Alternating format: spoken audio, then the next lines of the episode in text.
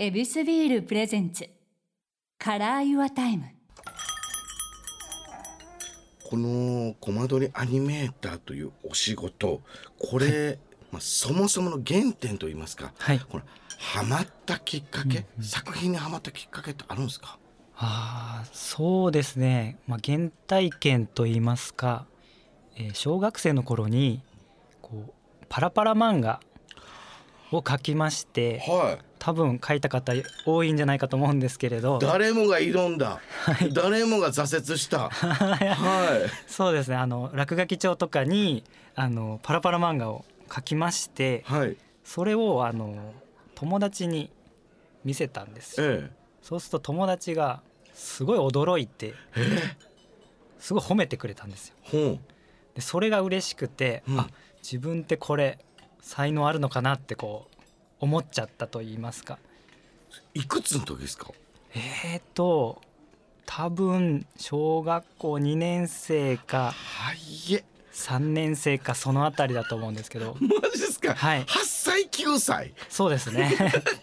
そもそものパラパラパラっていう存在ももう仕入れたてほやほやっすよね、そうですね。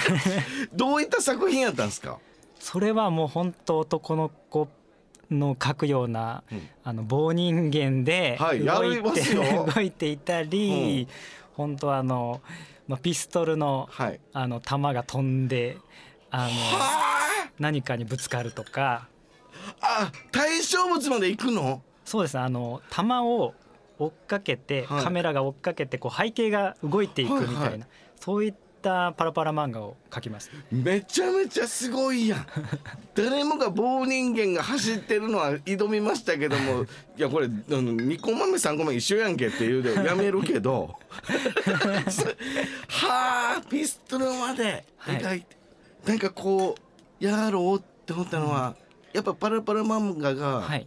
可愛かった素敵だったから、そうですね。テレビで、うん。あのテレビ番組でたまたまあのパラパラ漫画の紹介みたいなのをあのやってましてそれを見てあこんなことできるんだっていう感じで、あ自分でもアニメーション作れそうだなって思ってやり始めてみたって感じですなので小学3年生ぐらいからもうアニメーターになりたいっていう志がもうあってはい。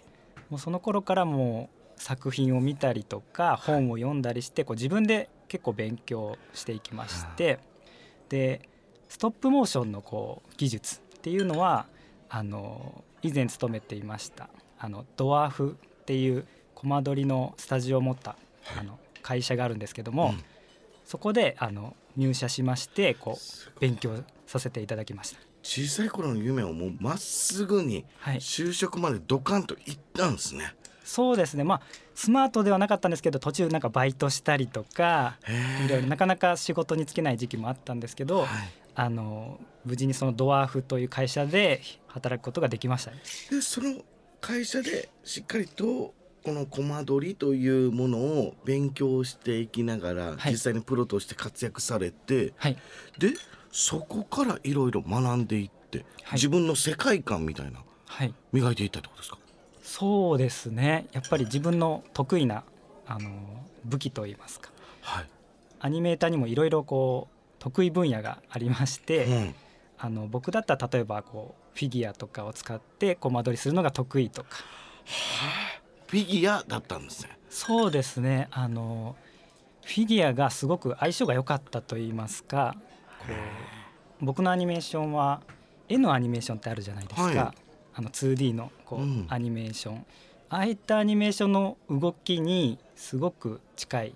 それをストップモーションでやっているっていうものだったんですね。僕の得意なのっていうのは。それはもともと好きだから得意になった、多分そうだったと思いますね。うん。それがそのキャラクターとかのアクションフィギュアにこうすごくマッチしていたっていうことだと思います。けどそれがこの働きながら自分の作品を作るってまた別じゃないはいですか、はい。どういうふうにしてはい、こう自分を磨いていったんですか、そうですね。まあ昼間はうん、会社で働いてはい。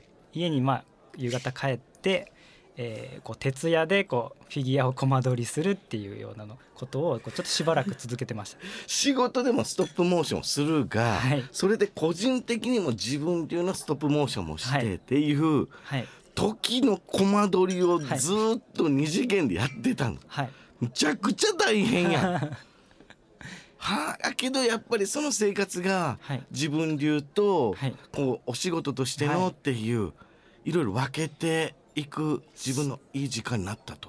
そうですね、うん、仕事だとやっぱり自分の好きなあの仕事が毎回できるわけではないのでこう自分の趣味の時間でこう好きなことを目いっぱいやったらどうなるかなっていうのでやり始めた。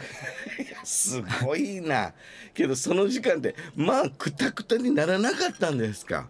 まあ疲れてはいましたけれどやっぱりその後こう SNS とかにアップしてもう当時からアップしてたんだ。あそうなんですよ。はい。はい。ツイッターとかにアップするとこう皆さんこう反響があって喜んでくれるのでそれでまたこう自分も嬉しくて頑張れるみたいなところありました。ゼロからのこう発信ではあるじゃないですかスタート、はい。そっからのポンポンポンとはい。少しずつこう、えー視聴回数が伸びていくって、はい。やっぱり気持ちが良かったんですか、あ最初は嬉しかったですねやっぱり。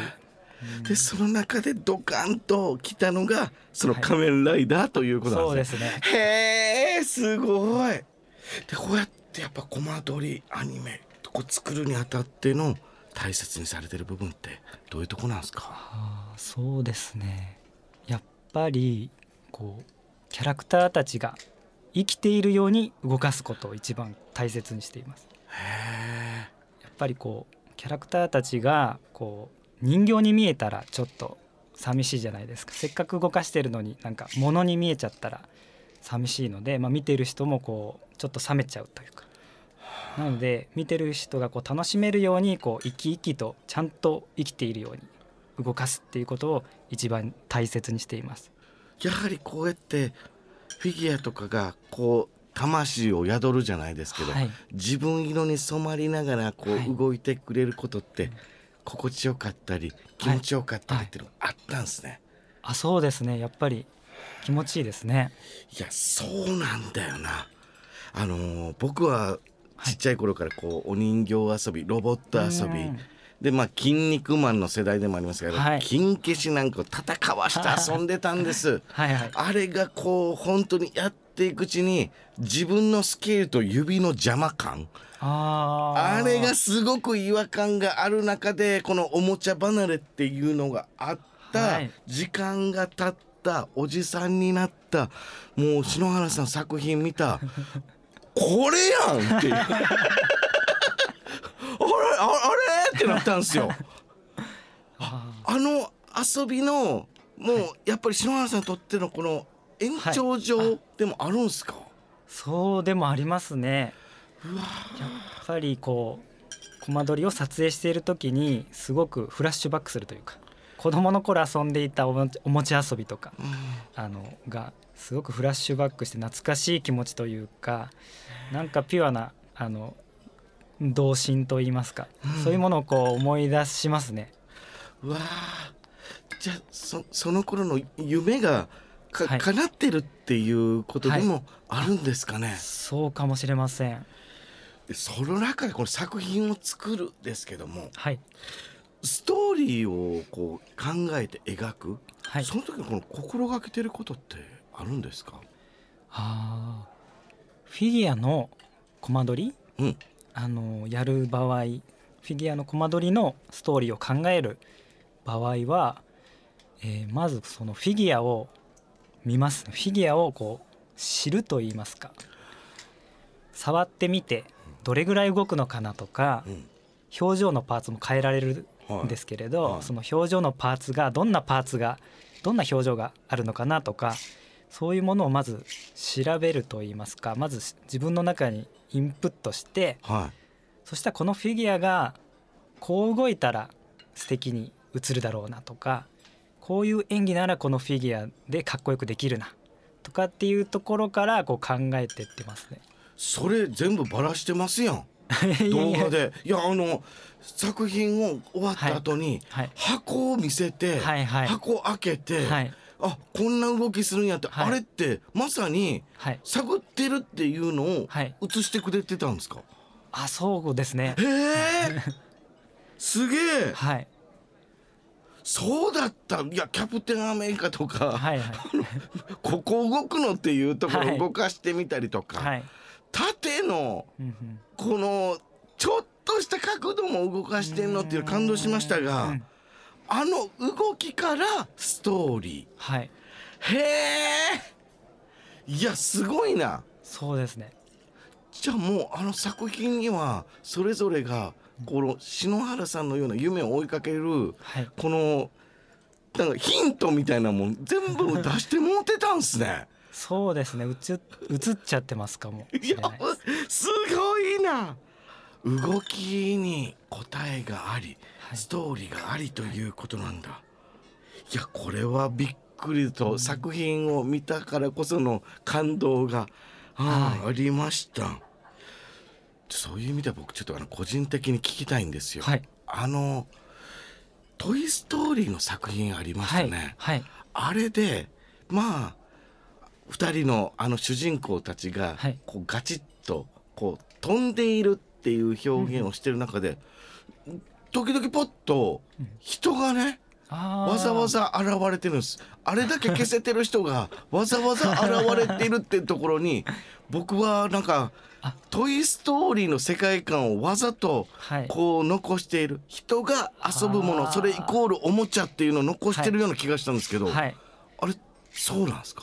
あでもおっしゃる通りでもうよく見ていただいてるなと思いましたね。むちゃくちゃ嬉しいそれ。はい。あだあのおもちゃ遊びって「まあ、トイ・ストーリー」にはすごく気持ちが込められた作品だと思うんです、はい。それのリスペクトがあそこのあー。もう何十秒かにギューッと込められて、うわーっと思ってたら人影がわざわざあることが、はい。ああれははい。あのななぜその、わざわざコマ撮りっていうところでは、はい。人はタブーなはずなのに。そうですね。はあ、それはそうでやっぱりおっしゃる通りその「トイ・ストーリー」のはい。おもちゃが動いているっていうものをこう伝えたかったと言いますか。なんなんていうの結構難しくてうん。こうコマ撮りのこう作っている人たちもこうちゃんといるんだよっていうのもちょっと見せたかったっていうのもありますね。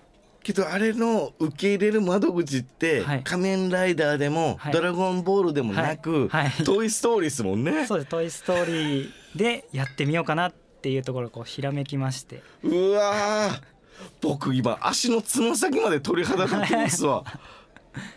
ななんというもう簡単な言葉で申し訳ないですけど、おもちゃ愛ですよね。ああそうですね。これ遊びの延長上っていう、はい。あの魂をすごく大切にされてるっていうことですね。あそうですね。いや嬉しいです。いやこれいやこちらこそあの答え合わせができて嬉しいです。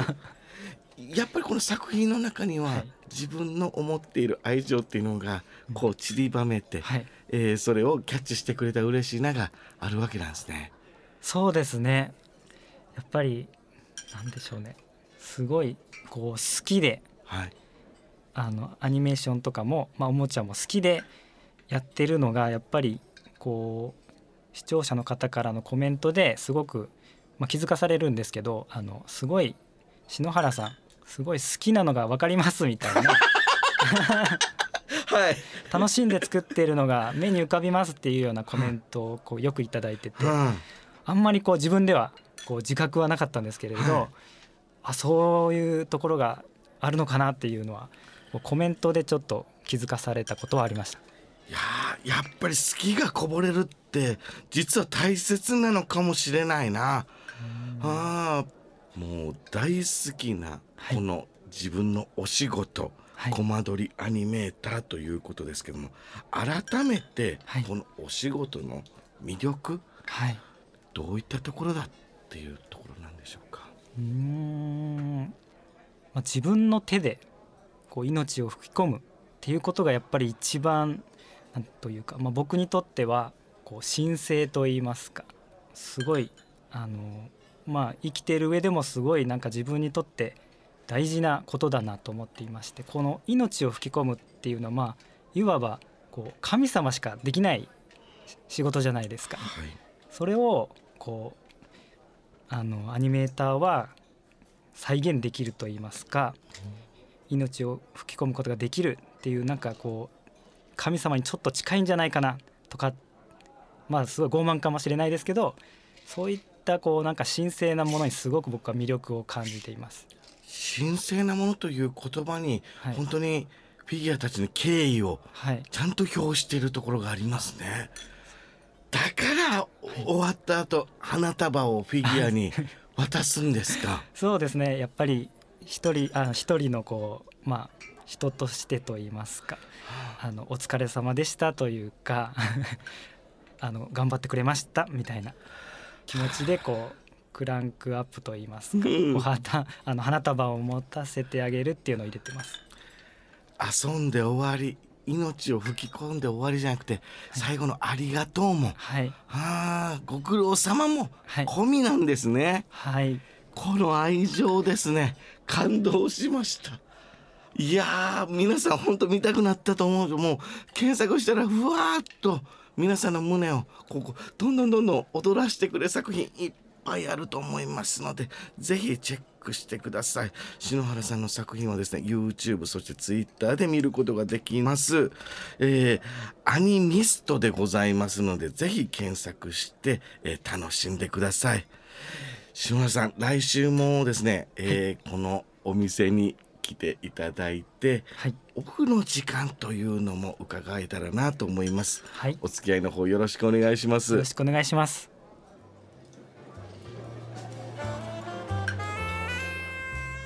ここでお知らせです。